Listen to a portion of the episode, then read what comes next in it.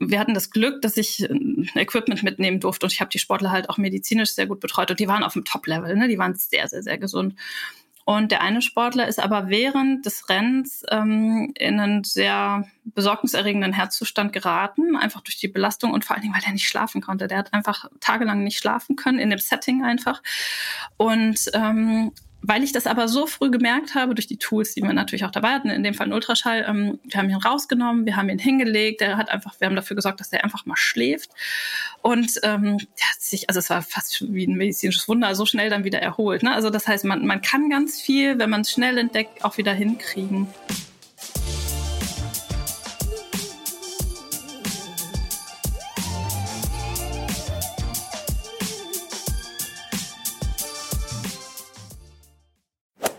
Hi, in dieser Podcast-Folge geht es um ein Organ, das gut laufen muss, damit wir gut laufen können, und zwar unser Herz. Denn durch gutes Lauftraining können wir unser Herz unterstützen. Und andersherum sorgt eine gute Herzgesundheit dafür, dass wir leistungsstärker sind. Für die Folge haben wir wieder Sportmedizinerin und Autorin Dr. Ursula Manunzio am Start. Sie arbeitet am Universitätsklinikum Bonn und hat mit uns in der Vergangenheit schon einmal über die Fußgesundheit gesprochen. Diesmal hilft sie uns, unser Herz besser zu verstehen. Wir erfahren, welche Faktoren sich negativ auf unsere Herzgesundheit auswirken, welches Training ideal dafür ist und wann wir unserem Herzen auch durch zu viel oder falsches Training schaden können. Es geht also auch um Herzerkrankungen, speziell die, die gehäuft bei Sportlerinnen auftreten können. Auf welche Warnzeichen wir achten können und ob uns das Tracken der Herzfrequenz dabei behilflich sein kann, verrät uns Ursula ebenfalls. Zu guter Letzt gibt es noch Tipps für eine herzgesunde Ernährung. Hier ist Elliot von Achilles Running. Viel Spaß mit der Folge. Ursula, willkommen zurück hier bei uns im Achilles Running Podcast. Wie geht's dir? Hallo Elliot, ich freue mich total, nochmal dabei sein zu dürfen. Mir geht's gut. Ich hoffe dir auch. Mir geht's auch super. Ich freue mich, dass du nochmal zu uns zurückgekommen bist, dass es dir scheinbar gut genug gefallen hat, dass du jetzt wieder bei uns am Start bist. Ähm, ja, letztes Mal ging es ja um Fußgesundheit, aber du hast in der Folge schon so ein bisschen durchscheinen lassen, dass dein zweites großes Herzensthema im buchstäblichen Sinne eigentlich die Herzgesundheit ist. Deswegen dachten wir uns, wir sprechen darüber nochmal. Und du hast ja auch ein Buch darüber geschrieben. Vielleicht willst du mal kurz erzählen, warum du dich gerade für das Thema entschieden hast, neben der Fußgesundheit? Also um ehrlich zu sein, ist Herzgesundheit wirklich so mein Herzensanliegen, mein Herzensthema. Ich arbeite in dem Beruf seit sehr, sehr, sehr vielen Jahren und habe ja auch bei den, also vielleicht für die, die mich nicht kennen, ich bin ja Sportmedizinerin, ähm, betreue vom Hochleistungssportler, der sich gerade auf die WM vorbereitet, bis hin zum Athleten, der oder Amateur, der noch nie irgendwas gemacht hat, aber sagt, ich möchte mit Bewegung mein Leben verbessern. Wirklich eine relativ breite Bandbreite. Ähm, ich arbeite auch mit Krebspatienten oder Herzpatienten etc., aber immer mit dem kardiologischen Fokus. Ähm, das ist so ein mein Steckenpferd oder mein Hauptschwerpunkt. Und ähm, ich habe das in der letzten Folge erzählt. Zu diesem Fußbuch bin ich ja so ein bisschen wie die Jungfrau zum Kinder gekommen. Das war ja. ein bisschen verrückt. Das war so eine Anfrage und es hat sehr viel Freude gemacht und ähm, Anscheinend habe ich das nicht ganz schlecht gemacht, so dass der Verlag sagte, ob ich nicht Lust hätte oder eine Idee hätte für noch ein Buch.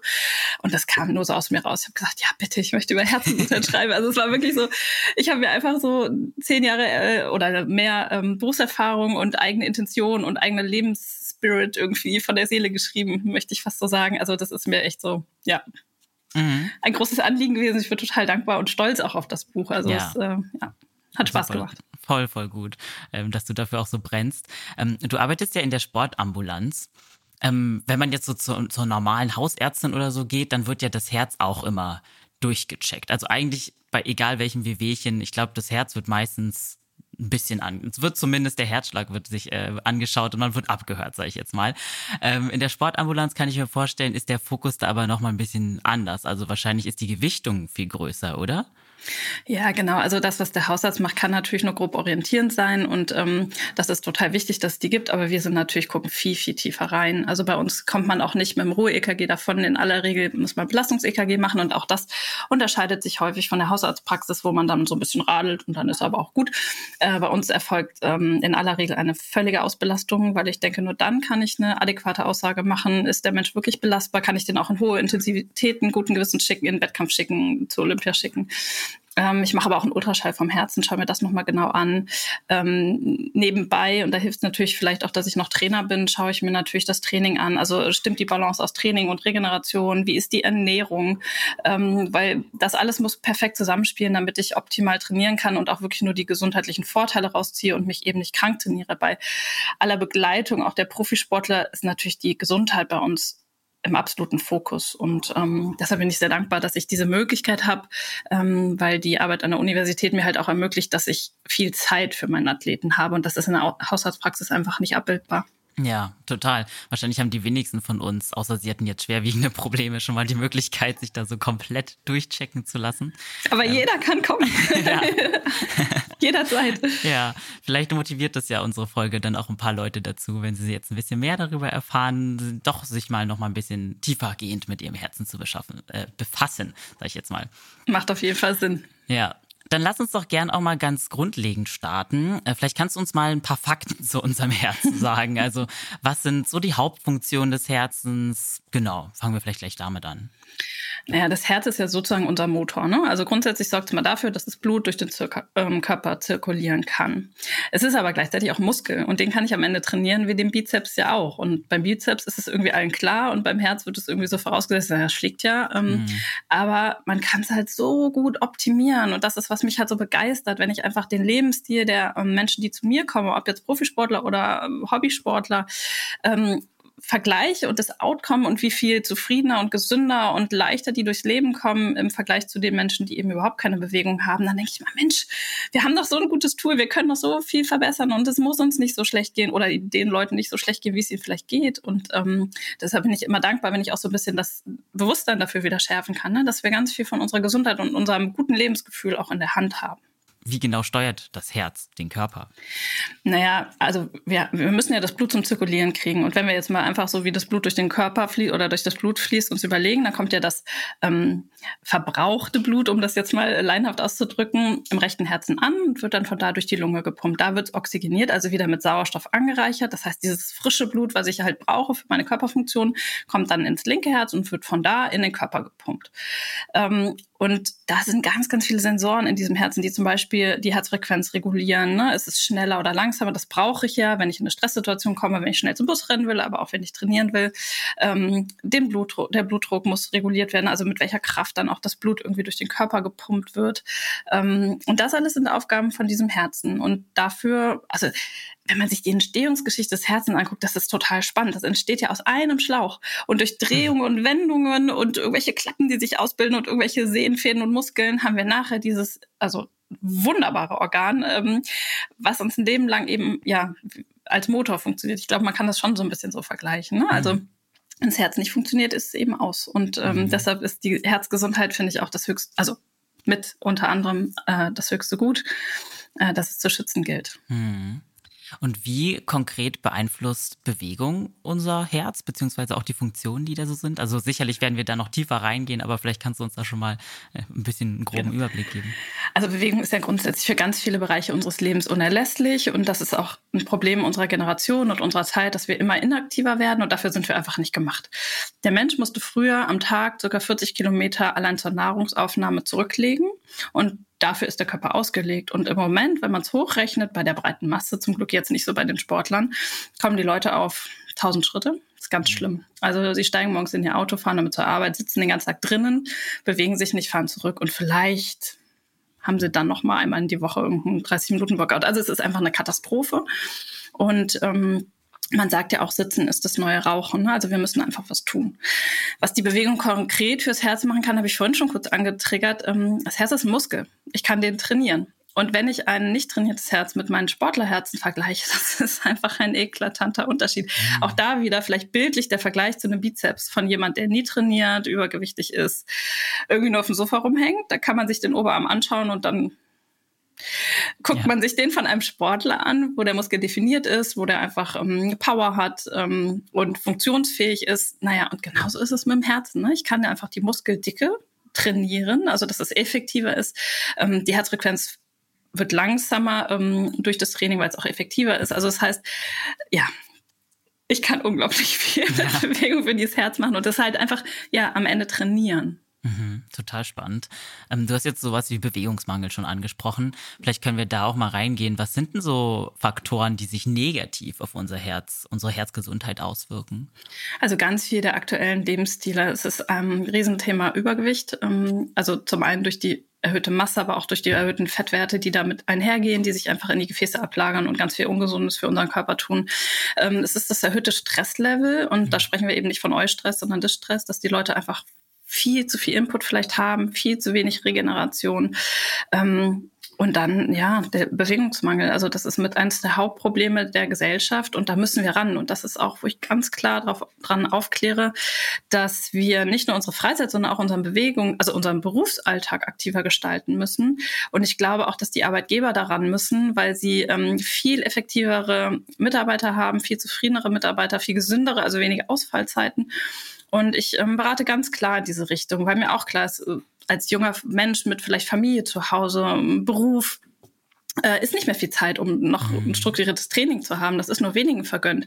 Das heißt, ich sollte gucken, und das machen wir auch dann immer, dass wir uns den Berufsalltag aufschlüsseln und sagen, okay, wo habe ich da Möglichkeiten, ähm, was einzubauen, sodass, wenn ich nach Hause komme, am, im besten Fall ich schon alles gemacht habe und dann ist der private Sport noch so ein i-Tüpfelchen. Mhm. Ähm, und ich gehe sogar so weit, dass ich in die Firmen gehe und Workshops anbiete, damit einfach auch so diese Sorge ist, ich darf doch nicht in der Arbeitszeit einfach mal genommen wird, weil ganz klar von oben, von den Chefs gesagt wird, doch, wir unterstützen das, wir fördern das, ähm, das und das sind die Möglichkeiten, das ist der Rahmen, der möglich ist im Berufsleben. Ähm, und das ist so schön, welche Rückmeldung ich da auch bekomme, sowohl von den Chefs als auch von den Mitarbeitern.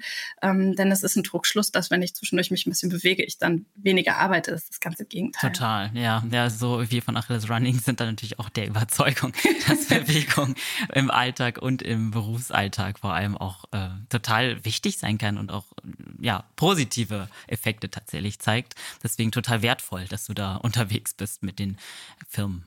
Ja, und man kann so viel machen. Also so ein kleines Beispiel. Ähm, häufig haben wir einfach lange Telefonate. Und klar, es gibt welche, die muss man am Rechner ähm, führen. Also jetzt hier unser Interview wäre jetzt ein bisschen schwierig im Wald. Ja. äh, aber ganz oft braucht man dazu eigentlich nur das Telefon. Und da berate ich dann auch aktiv dazu, nehmt euch doch euer Mobile und geht dabei draußen. Ähm, ich habe das mal getrackt, ein berufliches Telefonat, ähm, wo ich sonst wahrscheinlich nur am Schreibtisch gesessen hätte, bin ich drei Kilometer gegangen. Ach Mensch. So. Und das ja. hat dem Telefonat halt überhaupt keinen Abbruch getan. Ja. Und ähm, das ist aber einfach so ein Umdenken, was stattfinden muss. Und Dafür muss man gerade in Firmen ähm, auch einfach kommunizieren. Also auch ich als Leiterin kommuniziere das mit meinen Assistenten. So, ich habe jetzt ein berufliches Telefonat, ich gehe jetzt raus. Ähm, und dann ist das alles möglich. Ja, das stimmt. Ja, es wäre schön, wenn das Bewusstsein da mehr geschaffen wird, auf jeden Fall. Wir arbeiten dran. Ja. Und du hast jetzt vorhin Stress angesprochen. Das hört man ja auch immer wieder, dass Stress schlecht fürs Herz sein soll. Kannst du da noch tiefer drauf eingehen? Was genau Stress mit dem Herzen macht. Also im Endeffekt hört es sich zunächst erstmal so wie zwei sehr verschiedene Sachen an. Das eine ist mental, das andere ist körperlich. Wie hängt das zusammen? Stress ist total multifaktoriell. Ähm, und ja, na klar, wir haben auf psychischer Ebene den Stress vielleicht ähm, empfunden oder erlebt, also wobei es ja auch dann physikalischen Stress gibt, sogar Training kann ja zu Stress oder ist eine Form von Stress. Da ist die Dosis wieder ähm, das Geheimnis, ähm, aber auch der Stress hat ja Auswirkungen auf meinem Körper. Das fängt mit banalen Verspannungen im Nacken oder Schulterbereich oder im Rücken an. Ähm, aber es macht zum Beispiel einen Bluthochdruck. Und der wiederum ist so richtig schlecht fürs Herz auf Dauer. Ne? Das merke ich nicht sofort. Das ist so ein bisschen das Schwierige. Äh, manche merken ihn auch gar nicht, sondern die merken ihn erst dann, wenn es für die Gefäße oder den Körper eigentlich schon zu spät ist. Und deshalb ist Prävention ja auch so wichtig, dass ich eben rechtzeitig hingehe und vielleicht diese Anfänge dann aufgedeckt werden, die ich selber noch gar nicht so wahrnehme, so dass wir halt ne, während den Anfängen direkt dagegen steuern können, dass es eben gar nicht erst zu Problemen kommt. Also ähm, ich habe mal gelesen, sich erst um die Gesundheit zu kümmern, wenn man krank ist, halte ich für sehr ineffektiv. so, das finde ich ganz gut. Ne? Also einfach schauen, dass man gar nicht erst so tief reinfällt in den Brunnen. Mm, total. Du hast jetzt gesagt, Bewegung ist eins von den Sachen, die uns da auf jeden Fall positiv unterstützen können. Gibt es dann noch andere Faktoren, die sich positiv auf unsere Herzgesundheit auswirken? Ja, klar. Also wir brauchen zum einen die Bewegung, wir brauchen die Ernährung.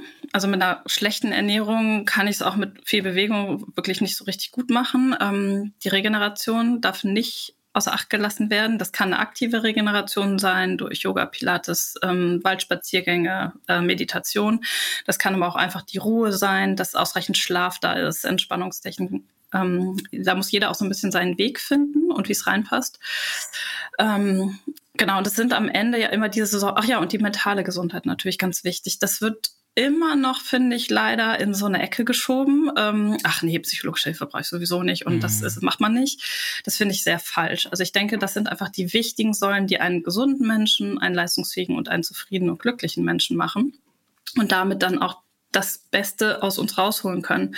Das heißt, ich brauche die Bewegung, ich brauche die Ernährung, ich brauche die Regeneration und ich brauche die mentale Gesundheit. Mhm. Das ist meiner Meinung nach der Schlüssel. Ja.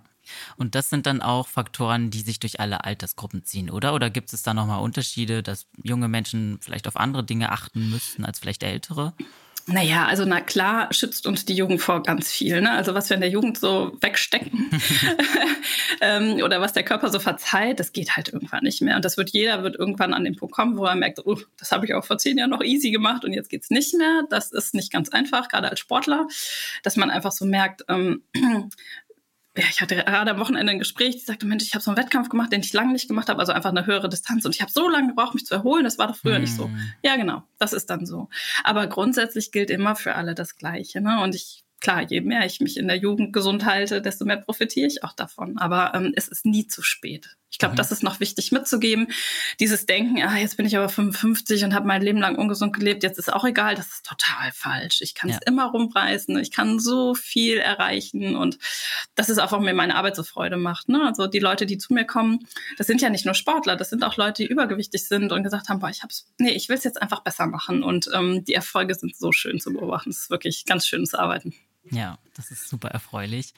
Hm, vielleicht können wir da auch uns gerne nochmal die verschiedenen Herzerkrankungen ein bisschen anschauen, denen du in deinem Job begegnest oder die auch generell so vielleicht gerade in Deutschland äh, ja, kursieren, sage ich jetzt mal.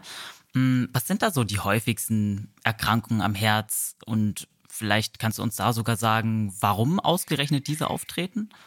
Also in der breiten Bevölkerung, das spiegelt jetzt nicht so mein Klientel wieder, sind es ganz klar der Herzinfarkt beziehungsweise die Vorstufe, die KHK und der Bluthochdruck. Und das ist wieder genau, was wir schon ähm, thematisiert haben. Es ist einfach der ungesunde Lebensstil in aller Regel. Es sind so selten die Gene. Es ist wirklich, ne, die Leute bewegen sich nicht, sie rauchen vielleicht, sie trinken Unmengen Alkohol. Ähm, also ja, da, ganz, ganz viel davon könnte man vermeiden. Ähm, und ich finde halt heutzutage kann man auch nicht mehr sagen, ich hatte ja keine Ahnung. Also das ist, finde ich, schon schwer, durchs Leben zu gehen, ohne zu wissen, was die Risikofaktoren für einen Herzinfarkt oder Bluthochdruck sind. Ähm, mit dem Stress, das ist so ein Thema. Ich glaube, das ist einfach ein großes Projekt unserer Generation. Ähm, die Anforderungen sind so enorm gestiegen, weil es einfach alles so schnell geht. Also dieses, ich habe immer gerne das Beispiel eines Briefes. Früher habe ich einen Brief geschrieben, das hat eine halbe Stunde gedauert, dann habe ich den zur Post gebracht, eine Woche später war er da und irgendwann hatte ich die Antwort. So, ich hatte Zeit, ich konnte mir Gedanken machen, es konnte alles verarbeitet werden. Jetzt schreibe ich innerhalb von zwei Minuten eine E-Mail, schicke die ab und habe in einer Minute die Antwort. Und ähm, das macht was mit uns. Das Stresslevel ist dauernd so, so hoch und die Anforderungen sind so hoch. Und viele Leute ähm, schaffen es nicht, Beruf und Privatleben zu trennen. Die haben dann Diensthandy, was noch abends beim Abendessen mit der Familie klingelt oder sie vorm Abend liegen eigentlich schon im Bett und lesen dann noch mal eben so ja. eine Push-up-E-Mail und sind dann wieder mit Blutdruck bei 180, ähm, weil sie es stresst, anstatt zu sagen, hey, mein Job war um fünf oder um von mir ist auch um 19 Uhr zu Ende. Also diese Abgrenzung fehlt immer mehr. Und ich denke, da müssen wir einfach dran arbeiten. Und das muss allen bewusst werden, dass unser Körper dafür nur so bedingt gemacht ist oder jedenfalls nur phasenweise, aber nicht diese Dauerfrequenz, das, das hält keiner durch. Ja, total. Und du hast jetzt eben gesagt, dass äh, das bei deinem Klientel noch ein bisschen anders aussieht. Also gehe ich mal davon aus, dass SportlerInnen vielleicht auch andere Probleme am Herzen haben. Was ist da so eher ja, häufiger Genau, also ähm, unser Fokus ist tatsächlich anders. Also die, wenn wir wirklich von Erkrankungen reden, ist sicherlich so das gefürchtetste und wo wir wirklich ganz aktiv versuchen, das in irgendeiner Form zu vermeiden, wenn es geht, die Herzmuskelentzündung, die Myokarditis. Das entsteht halt schon häufig, wenn Athleten krank trainieren oder zu früh wieder einsteigen. Die Zeichen einfach übergehen. Ähm, das ist ein Riesenthema. Ähm, deshalb kläre ich da auch so gut es geht immer auf ne, und versuche meine Athleten vernünftig zu begleiten. Ähm, dann haben wir das Riesenthema Red S, also relatives Energiedefizit im Sport mit, ähm, also früher hat man das über unter Female Athletes Trial zusammengefasst. Das war dann eine Amenorrhoe, also ein Ausbleiben der Blutung, ähm, Knochenprobleme wie Ermüdungsbrüche, ähm, Essstörungen. Aber mittlerweile wissen wir zum Glück, oder beziehungsweise sind wir soweit, ähm, dass das Männer genauso betrifft. Ne? Da fällt zwar nicht die Periode aus als Warnsignal, aber trotzdem können die sich genauso in dieses ähm, relative Energiedefizit ähm, bringen. Deshalb dieser schöne neue Begriff. Ich bin da ganz dankbar dafür. Ähm, und da versuche ich die Athleten eben zu begleiten. Denn gerade im Profisport oder ambitionierten ähm, ähm, Ausdauerbereich ist es ein sehr, sehr schmaler Grad. Das wissen wir und auf den müssen wir uns auch begeben, um die Leistung zu bringen, die wir haben wollen. Aber man ist auch ganz schnell eben von diesem Grad runtergestürzt. Und deshalb machen wir diese ganz, ganz diffizile Begleitung mit eben allen Bereichen, was auch Ernährung und so angeht. Ähm, weil auch das muss gelernt sein, ne? dass ich an meinen Sport angepasst esse. Ähm, manchmal ist es einfach das das Problem. Das Training ist super, das Equipment ist super, aber die Ernährung passt halt gar nicht. Und ich meine, ich kann mhm. kein Porsche fahren, ohne da Benzin reinzuschütten. Das funktioniert halt nicht. Äh, und das passiert aber manchmal bei den Sportlern. Also das ist so ein Bereich. Ähm, dann habe ich ähm, viele Sportler mit Rhythmusstörungen. Das ist ein ganz großer Bereich. Zum Teil durch ein banales Elektrolytdefizit, wo wir auch wieder bei der Ernährung sind, weil die Leute da eben Fehler begehen. Ähm, und dann, das betrifft aber wirklich so sehr extreme Ausdauerbereiche, ähm, durch jahrelange Volumenüberlastung oder ähm, kleine Narben vielleicht, die auch entstanden sind, weil man eben krank weiter trainiert hat. So ganz genau wissen wir es manchmal auch nicht. Aber das ist sicherlich noch ein sehr, sehr großer Bereich. Mhm. Ist ja super spannend, was da eigentlich alles auch schieflaufen kann, tatsächlich durch mhm. zu intensives Training oder falsches Training. Mm, vielleicht bleiben wir zuerst mal bei den positiven Effekten, die ähm, Bewegung auf unser, ja, unser Herz hat. Gibt es Sportarten, die sich besonders positiv auf unser Herz auswirken, also die besonders gut sind für unser Herz? Also was ich da, die Frage kriege ich ja ganz oft gestellt. Mhm. Und was ich da immer als erstes sage, ähm, finde das, was dir Freude bereitet. Weil alles andere hat keinen Sinn. Die noch so sinnvollste Sportart, die dich nicht abholt und die dir keine Freude bereitet, hältst du nicht durch. Und von daher möchte ich das immer erstmal gar nicht so, also einschränken und ähm, frag die Athleten eher oder die Patienten, die zu mir kommen, was macht dir denn Spaß oder was hast du schon mal gemacht oder was würde dich reizen? So, und dann ist das prinzipiell erstmal gut. Weil das sind ja auch viele Leute, die sich zu wenig bewegt haben und dann machen sie erstmal was. Naja, und dann ist es natürlich grundsätzlich schon so, dass wir alle eine Kombination anstreben sollten aus Ausdauer und Krafttraining, aber auch eben diesen regenerativen Sportarten, die noch einen dehnenden Faktor drin haben. Also ich bin ein sehr großer ähm, Freund von Pilates oder verschiedenen Yoga-Formen, die einfach die Dehnung mit reinbringen, die Koordination, die Flexibilität, also die Mobilität. Ähm, aber auch durch dieses bewusste Atmen eben diesen Stressabbau mit drin haben. Es sind einfach super ergänzende Sportarten für alle anderen sozusagen. Also deshalb berate ich möglichst breit. Ähm, keiner sollte sich nur auf eine Sache fokussieren. Also da gehen wir jetzt mal auf die Läufer ein. Das ist super, dass sie es machen. Aber dennoch würde ich denen auch ein regelmäßiges Krafttraining, zumindest ein Stabilisationstraining mit dem eigenen Körpergewicht empfehlen. Genauso wie diese Dehneinheiten oder eben eine Sportart wie Yoga, Qigong, Pilates, whatever. Mhm, okay, die Kombi ist halt wie immer irgendwie das, ja. was wir anstreben sollten, ja. Ähm, was macht denn zum Beispiel Laufen, wenn wir jetzt beim Laufen bleiben, was macht denn Ausdauersport wie Laufen mit dem Herzen? Also was, welchen Einfluss hat das eigentlich darauf? Da weiß ich gar nicht, wo ich anfangen soll. also zum einen ist es ja schon mal so, dass insgesamt die Durchblutung einfach angeregt wird und über die Zeit dann eben auch die Kapillarisierung, also bilden sich neue Gefäße und die Mitochondriendichte, also einfach wird alles so ein bisschen kräftiger. Vielleicht nehme ich Gewicht ab, was dann wieder weniger Last fürs Herz bedeutet. Ähm, ich kriege aber auch eine ökonomisierte Herzarbeit. Also das Herz wird kräftiger und muss dadurch nicht so viel schlagen. Ähm, der Druck wird, also der Blutdruck wird gesenkt. Dadurch habe ich auch wieder eine geringere Belastung. Ähm, ja, großartig. Ja, das ist super positiv. Ja. Und beim Kraftsport ist es genau das, sind es die gleichen Effekte oder geht da nochmal was anderes ab? Genau, auch Kraftsport. Ähm, also früher hat man ja Herzpatienten fast von Kraftsport abgeraten. Oh. Davon sind wir weg. Ähm, man muss halt so ein bisschen unterscheiden. Wenn ich wirklich einen ähm, behandlungspflichtigen Bluthochdruck habe, sollte ich halt diese äh, Bewegungen mit sehr, sehr hohem Gewicht vermeiden, wo ich halt in die Pressatmung komme, wo der Blutdruck nochmal in Spitzen kommt. Also da beraten wir eher zum dynamischen Ausdauerkrafttraining, also weniger Gewicht, dafür mehr Wiederholung. Dazu mhm. beraten wir aber ganz aktiv, das ist auch ähm, wichtig. Ich habe aber just äh, vor zwei Tagen nochmal gelesen, dass es eine neue Studie gibt, die die isometrischen Übungen so ähm, für Blut Hochdruckpatienten eben anpreist. Ähm, also isometrische Übung wäre zum Beispiel eine Plank oder der Wandsitz. Und diese Studie besagt nun, dass äh, bereits nach zwei Wochen regelmäßigen Training, dreimal die Woche 15 Minuten waren es, glaube ich, ähm, der systolische Blutdruck, also der obere Blutdruckwert, um 8 mm G gesenkt werden kann. Das ist natürlich beeindruckend. Ja. Wobei ich zugeben muss, die haben dann ähm, viermal zwei Minuten Plank gemacht. Das muss man erstmal schaffen. Ne? Also da ist man dann schon relativ sportlich. Ja. Also von daher ähm, muss man das jetzt auch so ein bisschen mit Vorsicht betrachten, weil das kann der Herzpatient nicht. Das müssen wir ganz klar sagen. Ne? Das schafft er nicht. Ja. Aber da kann, also das kann man einfach mit einbauen. Ne? Das denke mhm. ich. Ähm, und von daher ähm, das ist ja völlig absurd. Früher hat meine Herzpatienten total in Watte gepackt und gesagt, bewegt euch gar nicht mehr. Ne? Davon mhm. sind wir zum Glück ganz weit weg. Ähm, ich möchte nur allen mitgeben, wenn ihr eine Herzerkrankung habt oder auch überhaupt noch nie Sport gemacht habt, dann lasst euch einmal sportmedizinisch beraten. Das kann nicht jeder Hausarzt abdecken, dass ihr einfach mit Sicherheit in dieses Training geht. Ihr könnt fast alles machen, aber wir müssen schon so ein bisschen gucken, ne, was sind eure Bereiche, wo wird es für euch vielleicht gefährlich. Ähm, oh ja, das sollte man machen und dann aber wirklich Mut zur Bewegung und äh, es hilft eigentlich fast immer. Mm, ja. Würdest du sagen, dass dann auch Menschen, die sich als gesund erstmal, würde ich sagen, kategorieren, ähm, auch vorher sich ähm, einmal durchchecken lassen sollten, auch so nicht nur bei der Hausärztin vielleicht? Ja, Mhm. Ja, unbedingt. Also ähm, ich finde, eine Ultraschalluntersuchung vom Herzen gehört once a lifetime für jeden Sportler mhm. mal mindestens dazu, weil wir einfach doch Dinge entdecken, die vielleicht erstmal gar nicht aufgefallen sind. Ich hatte ähm, vor kurzem Patienten, der hatte nicht so viel Symptome, da hat nur der Hausarzt irgendwas gehört und wir haben eine ganz schlimme Herzklappenerkrankung dann entdeckt oh. und ähm, ne, also konnten ihn dadurch retten und ist alles gut. Aber das ist schon sinnvoll. Also ähm, die Krankenkassen fangen auch an, das zu übernehmen. Also die privaten Kassen zahlen es komplett und die gesetzlichen Kassen haben auch angefangen, zumindest einen Großteil der Kosten zu zahlen. Und dann denke ich immer, wir bringen immer unser Auto zum TÜV und zahlen da Tausende von Euro und dann will mhm. keiner mal 200 Euro in die Gesundheit investieren. Das ist ja auch so ein Punkt. Ähm, also ja, ich kann da nur jedem ganz klar dazu raten. Mhm, okay, ja, good to know. Haben die hoffentlich alle da draußen gemerkt. Ähm, gibt es, äh, das war auch so bei meinen Recherchen, habe ich mich das auch gefragt, gibt es einen Unterschied zwischen Outdoor-Sport und Indoor-Sport bei den Effekten aufs Herz?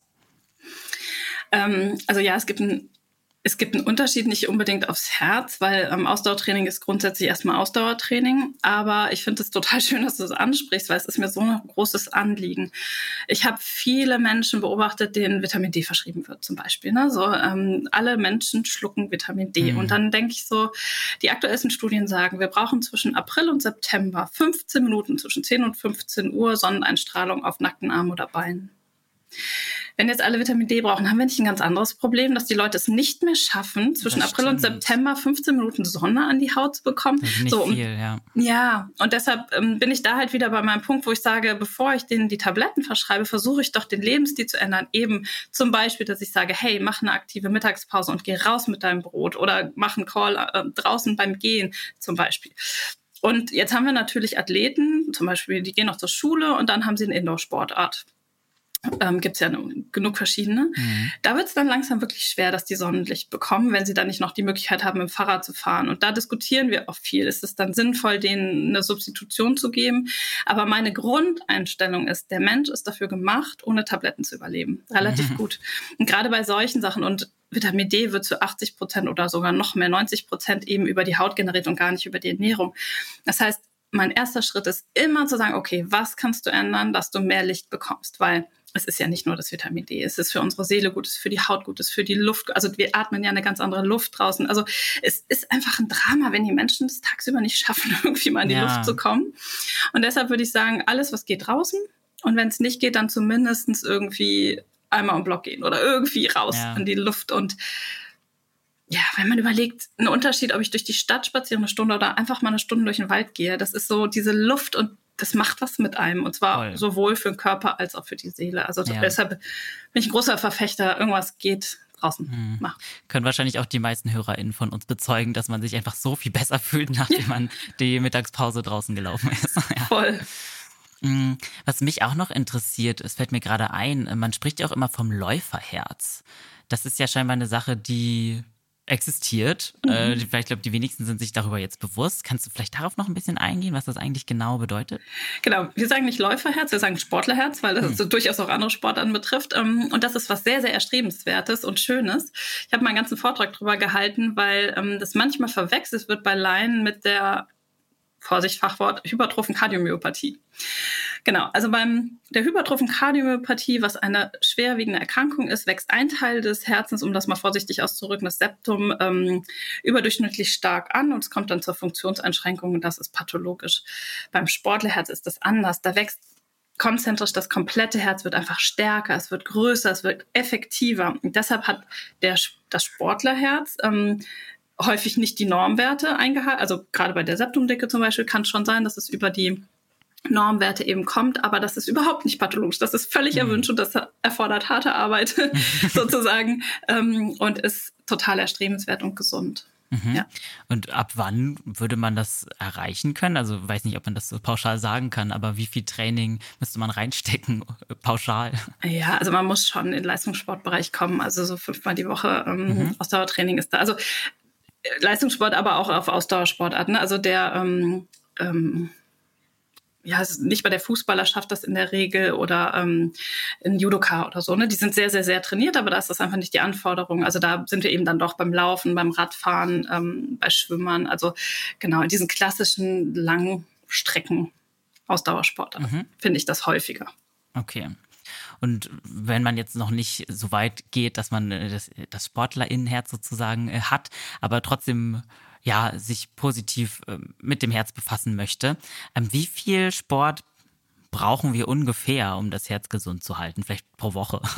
Genau. Ähm, da gibt es eine einfache WHO-Einteilung, die sagt dann irgendwie, ähm, also davon ausgehen, dass man den normalen Lebensalltag hat, dann on top 150 Minuten moderate ähm, Bewegung oder eben 50 Minuten intensive Bewegung. Ähm, das ist jetzt natürlich sehr pauschal runtergebrochen. Ich sage immer grundsätzlich, äh, je mehr, desto besser. Mhm. Wobei in meinem Klientel komme ich in Bereiche, wo ich dann manchmal bremsen muss. Ja. Das haben wir in der allgemeinen Bevölkerung nicht, aber zu viele kann dann auch wieder schädlich sein. Aber grundsätzlich finde ich halt jedes Maß an Bewegung gut. Und wie gesagt, auch da nochmal, das ist nicht nur, ich ziehe mich um, ziehe mir Sportschuhe an und gehe laufen, sondern ich gehe drei Stockwerke höher oder tiefer auf die Toilette, ich mache eine aktive Pause, ich gehe zu meinen Kollegen, statt sie eben anzurufen, solche Sachen. Ne? Also einfach ja, machen, was halt geht, so zwischendurch. Hm. Und wenn wir da mal ins Laufen reingehen, ähm, gibt es da so eine konkrete ja, Laufintensität oder vielleicht auch sogar Dauer, die sich besonders gut aufs Herz auswirkt? Also jetzt gerade für all die Leute, die draußen zuhören, die vielleicht das ideale Training für ihr Herz suchen, kann man genau. das so sagen? Hm, wenn sie das ideale Training haben wollen, dann ist es tatsächlich nicht schlecht, wenn sie sich mal vorstellen, weil das ist höchst individuell. Da kann ich jetzt nichts Pauschales sagen, weil ähm, ich muss ja immer gucken, woher kommt der Mensch? Läuft er seit zehn Jahren oder hat er gerade angefangen? Ist er übergewichtig oder normalgewichtig? Bereitet er sich auf einen Marathon vor oder auf einen fünf Kilometer Lauf? Ja. Ähm, wie ist der Alltag? Hat der einen sitzenden Alltag? Hat der also eine Krankenschwester muss ich nicht sagen, ne, dass sie abends sich nochmal bewegen soll. Mhm. Die ist einfach gerannt wie bekloppt. Aber ja. dann der Büroarbeiter hat eine, so. Das heißt, es ist hoch individuell. Ähm, das wäre jetzt schwer, das runterzubrechen. Grundsätzlich sagen wir schon so, guckt, dass ihr mindestens auf drei Ausdauereinheiten die Woche kommt. Ich berate gerne so, dass ich sage, davon macht ihr zwei als ähm, Dauermethode und einmal als Intervallmethode. Aber auch dafür brauche ich vorher ein Checkup, dass ich guten Gewissens sagen kann, hey, Intervalltraining geht und dann ist er auch wirklich hart. Ähm, das mache ich aber ungern, wenn ich nicht weiß, dass sie auch wirklich gesund mhm. sind. Ne? Deshalb, ähm, genau, würde ich das immer empfehlen. Hm. Ich höre dann so ein bisschen raus, dass Grundlagenausdauer quasi auch äh, ohne Check-up eigentlich okay wäre, aber gerade Intervalltraining, also gerade diese harten, intensiven Einheiten besonders stark auch sich aufs Herz auswirken und man da vielleicht dann eher nochmal sich abchecken lassen sollte? Ja, na klar.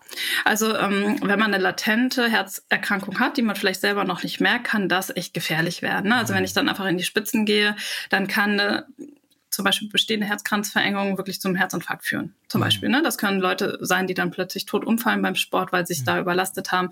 Maligne Herzrhythmusstörungen können in diesen Spitzen dann eben auftreten. Ähm, die im Grundlagenbereich aber kein Problem sind. Ne? Also wir haben auch Herzpatienten, wo wir einfach sagen, ihr habt diese Gefahr, aber Grundlage dürft ihr trainieren, aber bitte geht nicht über den, den Bereich raus, da wird es für euch einfach zu gefährlich, zum Beispiel. Ja. Okay, ja.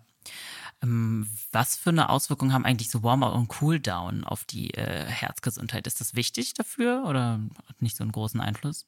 Mm, ja und nein. Also grundsätzlich ist es ja immer sinnvoll, keinen Kaltstart zu machen. Ne? Also keiner, kein Läufer würde aus dem Sitzen raus einen Sprint machen, da mach, also da zerstört man sich halt auch einfach alle Sehnen und Bänder und was ja. man so hat. Also das ist immer Quatsch. Ne? Also grundsätzlich würde man moderat loslaufen und dann die Intensität halt sukzessive steigern. Ähm, und genauso würde man nach einem harten Laufen sich nicht einfach irgendwo hinstellen, weil er fällt mal um, meistens, weil der Kreislauf dann versagt oder so. Ja. Also von daher ja, ähm, das ist immer sinnvoll, nicht nur fürs Herz, sondern insgesamt für den ganzen Körper.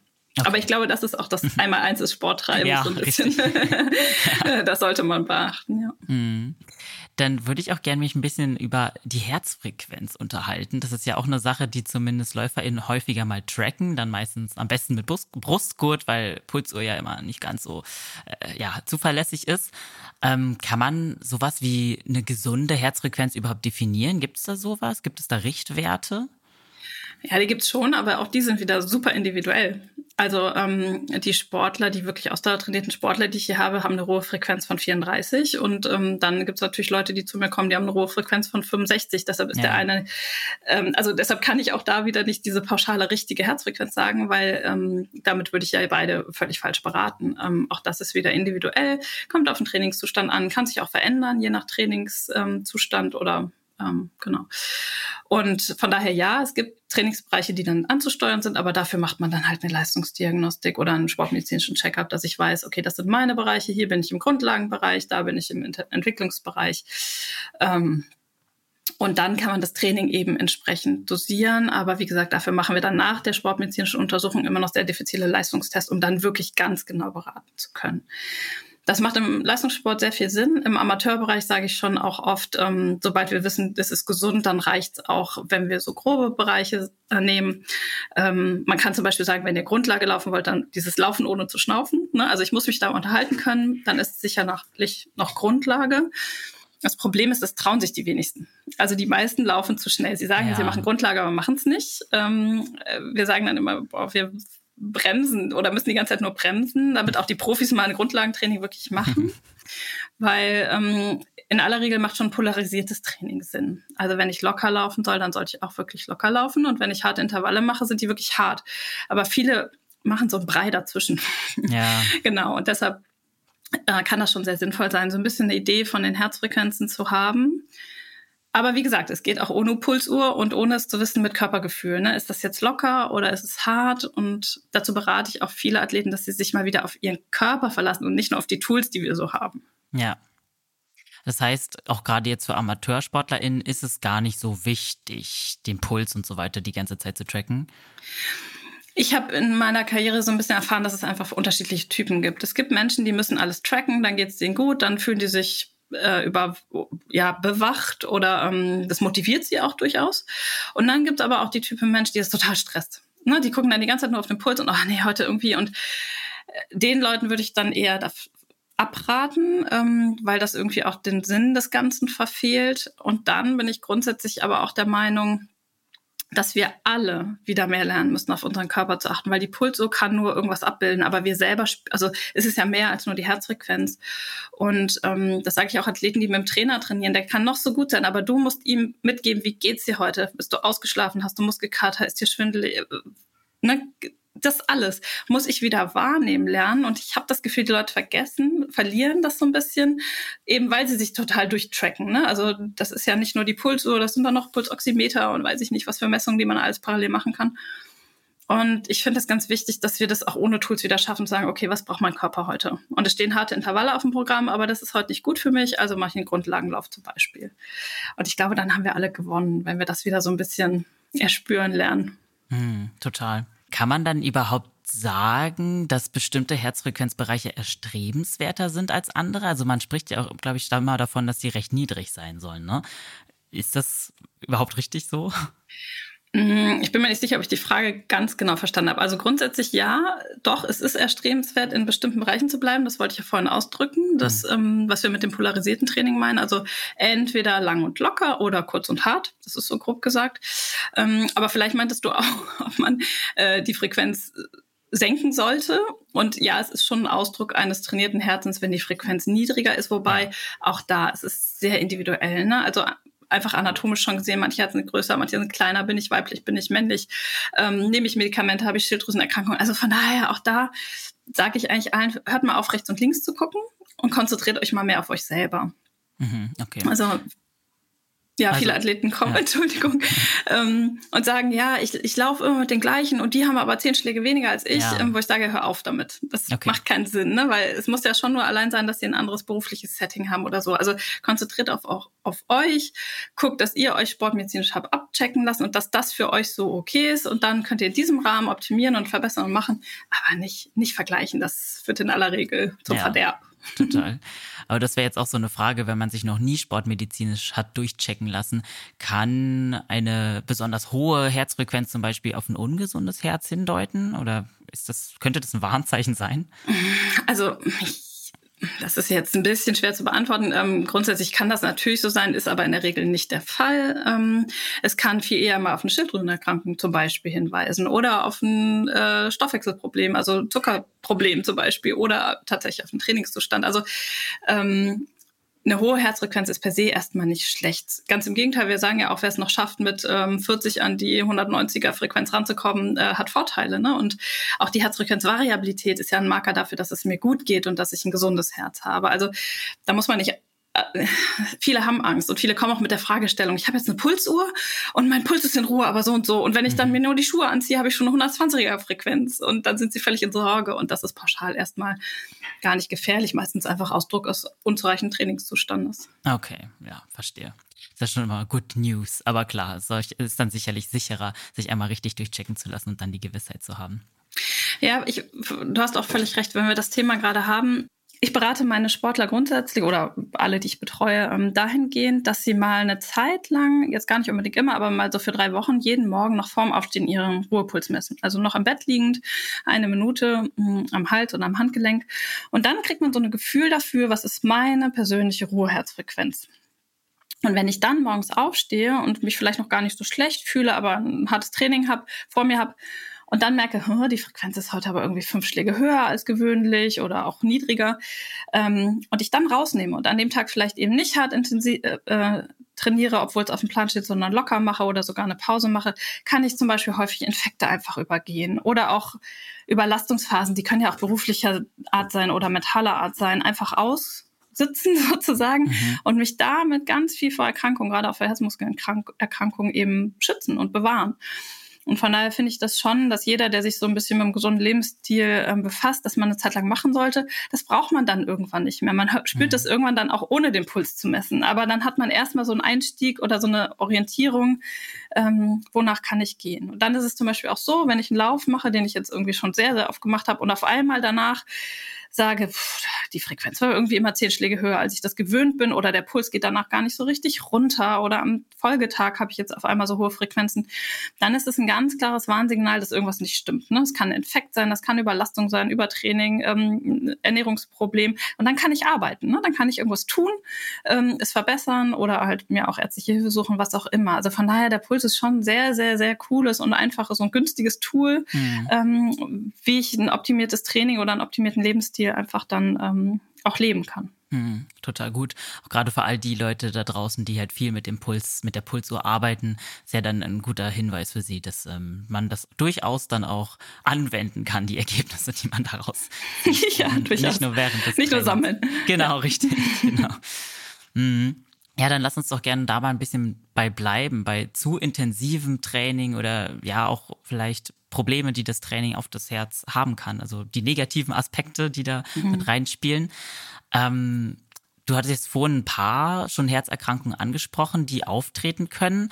Kann man sagen, ab welcher Intensität das überhaupt eine Rolle spielt? Also ist das für den Amateurläufer, die Amateurläuferin überhaupt relevant? Hm, also der Begriff Amateurläufer gefällt mir in dem Setting nicht, weil ich sehr ambitionierte Amateurläufer mhm. kenne, die es echt voll übertreiben und äh, dann schlimmer dran sind als die Profis. Also ähm, ja, man, man kann das schon. Ähm, äh, man kann es auch nicht auf eine Anzahl Trainings runterbrechen, weil wie gesagt, der Alltag zählt mit rein. Ne? Also was das Problem häufig ist bei Amateuren, dass sie sich mit Profis vergleichen und sagen, ich trainiere doch weniger als die, aber der Profi, der trainiert ist, schläft, wird massiert und das war's. Und wir machen nebenbei noch eine 40-Stunden-Woche plus ja. und irgendwas. Ne? So, das muss man einfach bedenken. Ähm, deshalb ist eine Überlastung auch sehr, sehr individuell. Ähm, was aber immer gleich ist, sind die Anzeichen. Also zum Beispiel, ähm, ich fühle mich schlapp und müde, ich, äh, meine Regenerationsphasen werden immer länger, ich habe Wasser in den Beinen, ich fühle Rhythmusstörungen, ähm, ich kriege Depressionen, ähm, Ängste. Ähm, also es ist sehr, sehr unterschiedlich und sehr mannigfaltig und da sollte ich dann eben drauf achten. Ähm, der Körper ist so erstaunlich möglich. Mir fällt ein Beispiel ein. Ich habe ja mal, oder wir haben ja mal ein ähm, Team beim Race Across America begleitet. Das ist das härteste Radrennen der Welt von der West- zur Ostküste am Stück, genau, mit einem Viererteam. Und ähm, wir hatten das Glück, dass ich Equipment mitnehmen durfte. Und ich habe die Sportler halt auch medizinisch sehr gut betreut. Und die waren auf dem Top-Level. Ne? Die waren sehr, sehr, sehr gesund. Und der eine Sportler ist aber während des Rennens ähm, in einen sehr besorgniserregenden Herzzustand geraten, einfach durch die Belastung und vor allen Dingen, weil er nicht schlafen konnte. Der hat einfach mhm. tagelang nicht schlafen können, in dem Setting einfach. Und ähm, weil ich das aber so früh gemerkt habe, durch die Tools, die wir natürlich auch dabei hatten, in dem Fall ein Ultraschall, ähm, wir haben ihn rausgenommen, wir haben ihn hingelegt, der hat einfach, wir haben dafür gesorgt, dass er einfach mal schläft. Und ähm, der hat sich, also es war fast wie ein medizinisches Wunder, so schnell dann wieder erholt. Ne? Also das heißt, man, man kann ganz viel, wenn man es schnell entdeckt, auch wieder hinkriegen. Ein anderes Beispiel ist jetzt eine Profi-Triathletin, die ähm, mit einem wirklich besorgniserregenden Herzen zu mir kam vor einem Jahr, wo wir dachten, boah, aber durch die Betreuung und weil die sich wirklich gut an die Ratschläge gehalten hat, ähm, hat auch dieses Herz sich so toll wieder regenerieren können. Also ähm, ja, Genau, man hm. muss einfach drauf aufpassen und dann kann man ganz viel machen. Ich kann bei den sportmedizinischen Untersuchungen häufig auch die Anfänge eines Übertrainings eben detektieren. Und ähm, deshalb alle, die häufiger zu bekommen, die berate ich auch sehr dahin, dass wir an die Leistungsspitze wollen, aber wir dürfen nicht darüber hinaus, weil wenn jemand wirklich im Übertraining ist, brauchen wir bis zum halben Jahr, um den da wieder rauszukriegen. Ne? Und das Auf. will keiner. Es ist einfach anstrengend mhm. für alle. Ähm, und ja, deshalb glaube ich, macht das, also wenn man da irgendwie ambitioniert ist, so ein Austausch mit Sportmedizinern, Sportwissenschaftlern, ähm, Trainern einfach schon viel Sinn, dass man ja so die möglichst vermeidbaren Fehler eben vermeidet und manches, vor manchem kann man sich nicht schützen, ganz klar. Ne? Und ähm, gerade jetzt mit Corona, das ist einfach ein Riesenthema für Sportler. Da ist viel passiert, was früher nicht passiert ist. Das kann man auch nicht schönreden und nicht wegreden. Aber auch da ist natürlich dann die Begleitung eben wieder entscheidend, ne? dass man eben nicht zu früh einsteigt, dass man den Körper keine bleibenden Schäden eben hinterlässt oder zumutet. Mhm. Es klingt so, als ob gerade das Übertraining auch wirklich sich auf das Herz dann auswirken würde. Oder ist das Herz eher der Grund fürs Übertraining. Also wenn du verstehst, was ich meine. Ja, also ähm, man kann das teilweise wirklich auch sehen an einer Erschöpfung des Herzens sozusagen. Also die ähm, Pumpfunktion wird geringer, aber auch die diastolische Relaxation, also die Entspannungsfähigkeit des Herzens, das sehe ich häufig. Ähm, das ist für mich so ein Warnsignal, wenn die absinkt, dass die Sportler über ihre Grenze hinausgegangen sind.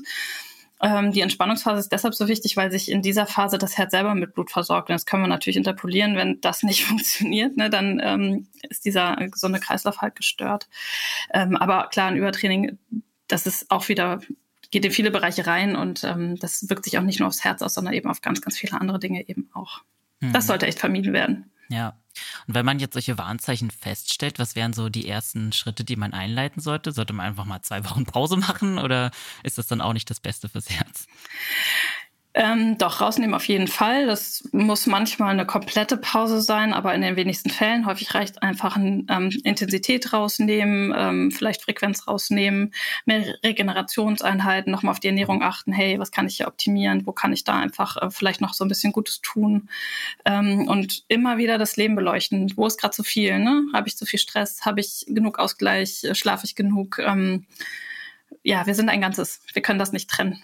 Mhm, verstehe. Vielleicht ist auch da nochmal interessant, auf schon vorbelastete Personen einzugehen, also die bereits, ja, vielleicht unter hohem Blutdruck leiden oder andere Herzerkrankungen haben. Ähm, worauf müssen die besonders beim Sport achten? Also wie können die ihre Begrenzungen quasi oder ihre Grenzen schon mhm. früh festlegen? Genau. Also ähm, da ist vor allen Dingen wichtig, dass sie einfach langsam wieder steigern. Das ist gerade für die Leute, die mal sehr, sehr sportlich aktiv waren, extrem schwierig. Also die wurden vielleicht rausgerissen aus dem sportlichen Alltag und die sagen, okay, jetzt mache ich weiter. Und wir alle wissen ja, schon nach zwei Wochen Trainingspause muss man irgendwie wieder klein anfangen. Und das ist dann natürlich viel, viel potenzierter.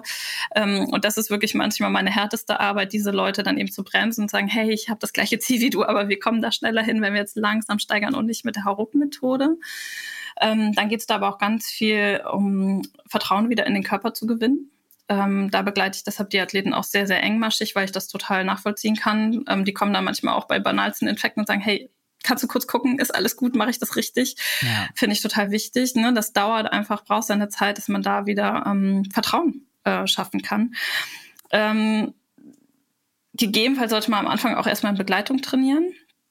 Ähm, das kann angstbesetzt sein. Ich hatte einen Athleten, der ist mal ähm, beim Triathlon-Wettkampf aus dem Wasser gefischt worden. Ähm, genau, und da ist einfach dann Angst da. Und das wird ja nicht zugestanden häufig in der Gesellschaft, wo ich sage, das ist total normal, dass du jetzt Panik kriegst, wenn du ins Wasser gehst. Gar keine Frage. Also nimm dir jemand, der Bescheid weiß, der dabei ist. Ich versuche natürlich möglichst angepasste Trainingspläne zu erstellen, also Trainingsberatung zu machen. Die Trainingspläne mache ich jetzt selber nicht. Ähm, und da möglichst engmaschig zu begleiten. Ähm, aber das muss halt manchmal auch jemand externes dann noch übernehmen. Ne? Also muss man auch gucken, wo kommt der Mensch her, was hat er für Know-how. Für Herzpatienten gibt es ja häufig auch Herzsportgruppen, wo sie einfach ähm, in Begleitung mit ja, Leidensgenossen ähm, trainieren können, wo sie da einfach Sicherheit und Überwachung bekommen. Das ist sicherlich nicht immer für jeden was. Leider ist dann doch häufig das für ältere Leute gedacht. Und wenn wir dann jüngere Patienten haben, müssen wir mal gucken, dass wir da individuelle Lösungen finden, weil sonst springen die auch wieder ab, ne? Weil sie einfach ja. sagen, was soll ich denn jetzt hier einen Ball hin und her werfen? Also Entschuldigung, ne? genau. ne? ich bin vorher Marathon gelaufen. ja. ähm, aber da versuchen wir halt Lösungen zu finden und möglichst ähm, einen guten Weg zurück ins Leben einfach zu begleiten. Und ähm, das ist auch total schön, das zu sehen, was dann doch wieder geht und diese kleinen Schritte und Erfolge. Und dann irgendwann hat man wieder einen gesunden Menschen oder fast gesunden Menschen vor sich stehen, der alles machen kann. Ja. ja das ist ist wirklich bereichernd.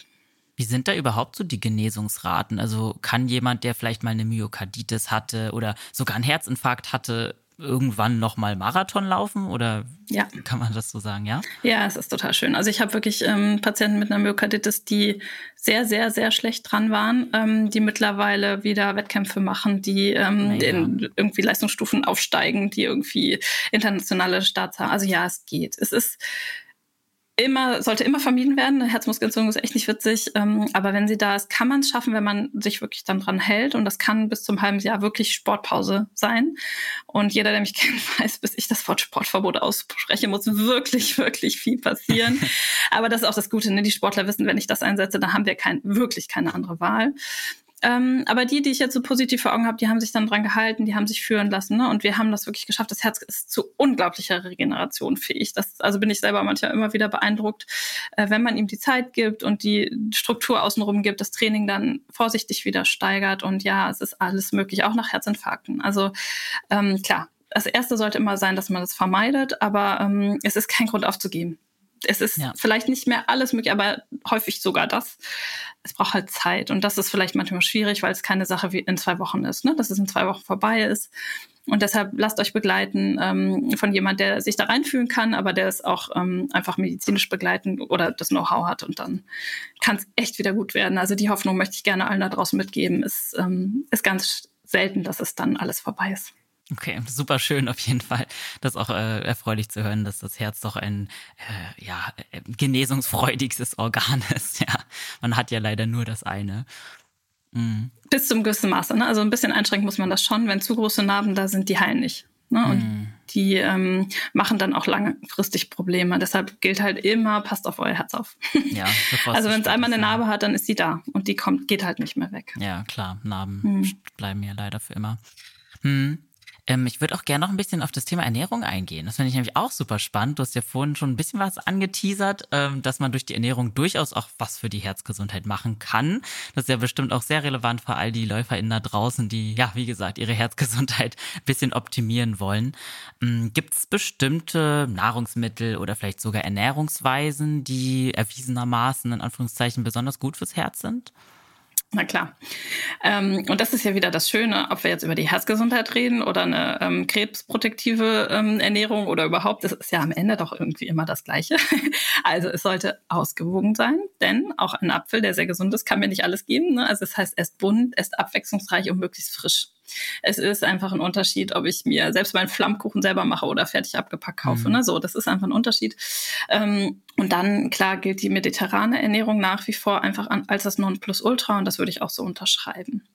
Für den Sportler kommt dann noch so ein bisschen dazu die Häufigkeit der Mahlzeiten. Ähm, also die wirklichen Sportler beraten wir zu fünf bis sechs Mahlzeiten am Tag. Das hm. wird häufig gar nicht eingehalten, damit ich nicht so leer ins Training gehe. Ne? Also man sollte schauen, dass man in aller Regel mit Kohlenhydraten ins Training gibt, auch bei längeren Einheiten währenddessen eben Kohlenhydrate zuführt und danach eben die Proteine nicht vergisst.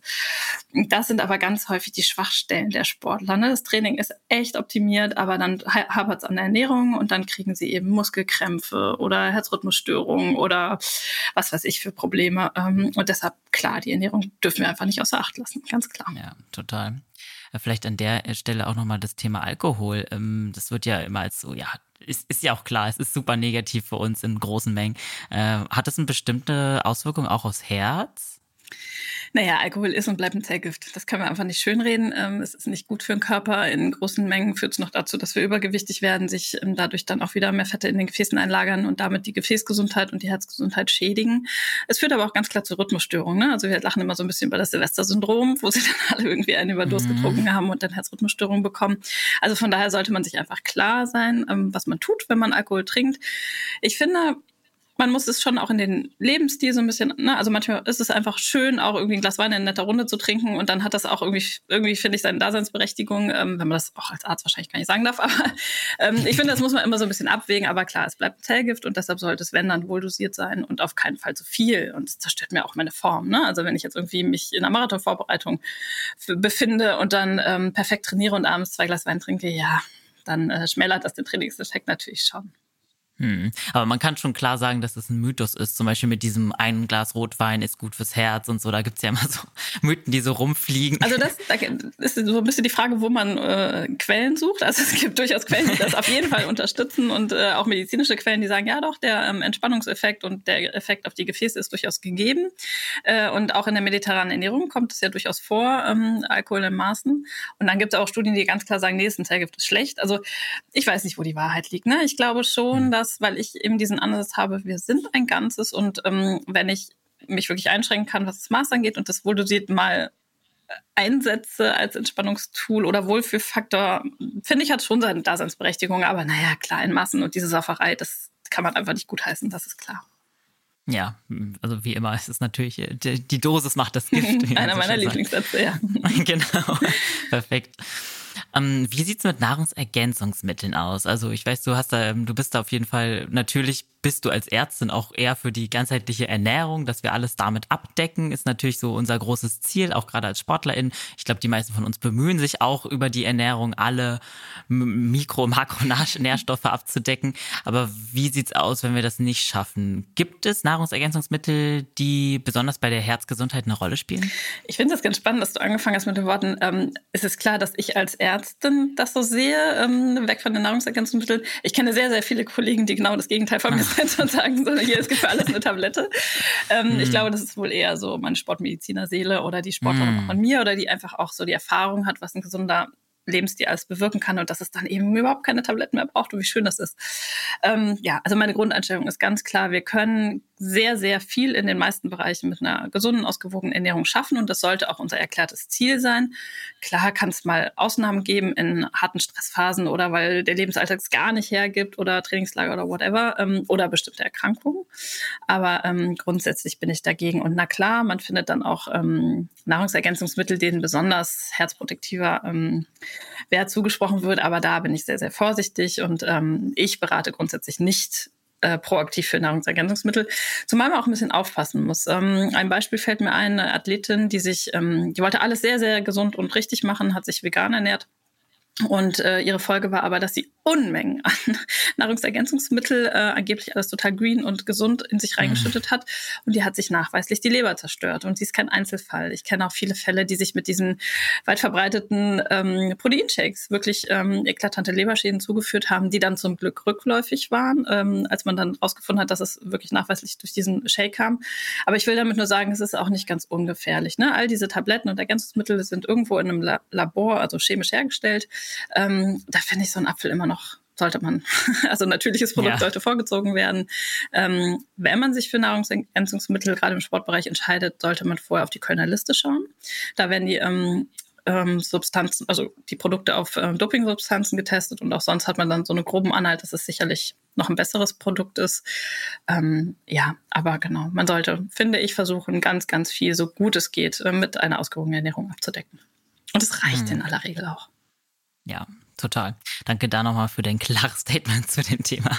Und danke dir auch generell für diesen mega, für diese mega, mega gute Übersicht über die Herzgesundheit. Ich hoffe, dass einige da draußen sich äh, ja einiges rausnehmen konnten, mitnehmen konnten, auch für den Alltag. Ich habe auf jeden Fall super viel gelernt.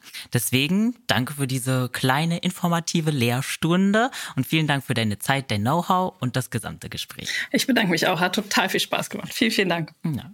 Mir hat's auch sehr viel Spaß gemacht. Und wir haben vorhin ja schon dein Buch angeteasert. Das heißt Herzgesund. Und an der Stelle mach doch gern doch noch mal ein bisschen Werbung für. Ja, vielen Dank, sehr gerne. Ähm, genau, Herzgesund, äh, mein zweites Buch und das, was ich mir aber wirklich aus dem Herzen geschrieben habe. Es hat den Untertitel Richtig ernähren und trainieren für ein gesundes Herz. Und ich habe das für alle da draußen geschrieben, die nicht zwingend Leistungssportler sein müssen, ähm, sondern auch vielleicht inaktiv sind und es noch werden wollen oder schon sehr aktiv sind und aber trotzdem den Lebensalltag einfach ähm, das Beste rausholen wollen. Ich sage immer, das ist ja so mein Leitspruch, jeder, der mit Bewegung sein Leben verbessern will, ist bei mir ganz richtig. Und ähm, genau, es gibt so eine Übersicht über Herzkrankheiten, die es zu vermeiden gibt oder was die überhaupt sind, was die Herzfunktion ist. Ähm, und dann aber auch ganz viel praktische Tipps, wie ich im Alltag einfach herzgesünder leben kann. Wir haben zum Beispiel eine Vier-Wochen-Challenge in dem Buch, ähm, wo wir so ganz viele kleine Stellschrauben ähm, haben, wie wir zu einem besseren Lebensstil kommen können. Also das ähm, fängt an mit der Ernährung, aber auch wie ich den Berufsalltag gesünder gestalten kann, kleine Übungen einbauen kann. Da sind ähm, beispielhafte Übungen drin, da sind Rezepte drin, also so ein Rundumschlag. Also das Buch ist einfach aus meinem Herzen mit sehr viel Lebenserf äh, Berufserfahrung und Lebenserfahrung auch geschrieben und ähm, hat mir sehr viel Freude bereitet und ich bin froh, wenn ich dazu vielleicht damit einen kleinen Beitrag für die Herzgesundheit da draußen leisten kann. Ja, ich bin mir sicher, dass du das kannst. Es ist ja auch super, dass ihr da auch gerade Laien irgendwie nochmal Informationen mit an die Hand gibt, weil wie du sagst, Herzgesundheit betrifft uns alle. Und ja, wenn wir da an kleinen Schrauben drehen können, ist, glaube ich, schon viel getan. Und deswegen danke nochmal, dass du hier warst. Und ja, für euch da draußen, schaut gerne mal in die Show Notes, da verlinke ich euch das Buch, da könnt ihr gerne mal vorbeischauen und euch noch, ja, noch mehr Infos dazu aneignen zu dem Thema. Und schaut auch gerne einmal vorbei auf unserem Instagram-Account unter achilles.running, da gibt's wie immer sehr viel funny und informativen Content für euch und da könnt ihr uns auch eure Fragen stellen zur Podcast-Folge oder uns euer Feedback geben. Ansonsten gerne die Folge teilen und eine 5-Sterne-Bewertung dalassen, damit wir auch weiterhin kostenlosen Content für euch da draußen produzieren können und damit verabschieden verabschieden wir uns. Bleibt gesund, bis bald und keep on running.